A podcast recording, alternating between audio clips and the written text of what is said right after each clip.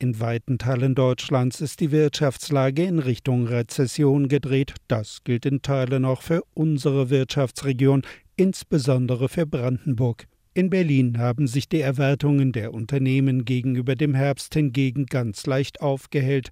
Die Zuversicht stehe allerdings auf schwachen Füßen, macht Henrik Vogt, Geschäftsführer der Industrie- und Handelskammer in Berlin, deutlich. Es sind vor allem die Erwartungen der Unternehmen, die etwas positiver ausfallen. Heißt aber auch, dass wir mittlerweile eine gewisse Bodenbildung erreicht haben, wo die Unternehmen sagen, so schlecht wie jetzt kann es eigentlich im Jahr 2024 nicht weitergehen. Wir sollten allerdings deshalb nicht glauben, dass es nicht auch bei uns in der Region an Wachstumsimpulsen insgesamt mangelt. Auch in Berlin sind es nur zwei Branchen, wo sich die Lage tatsächlich aufgehellt hat. Und das ist einmal der Handel, wo es sich leicht verbessert hat, und der Dienstleistungssektor. Die Signale der Zuversicht sind allerdings so gering, dass es in Berlin nicht um strahlenden Optimismus, sondern insgesamt eher um Stagnation geht.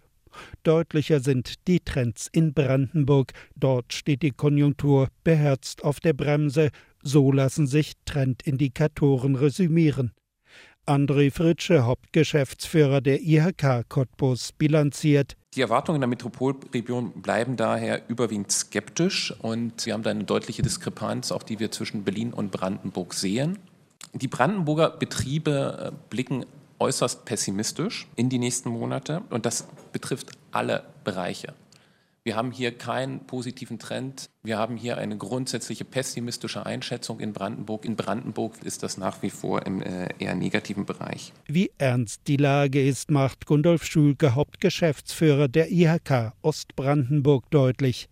Geschäfte machen dicht. Über mehr und mehr Unternehmen, etwa der Baubranche, kreist der märkische Pleitegeier.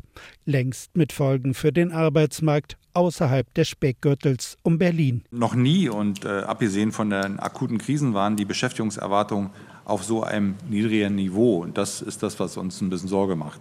Die stärksten Beschäftigungsrückgänge werden im Handel erwartet.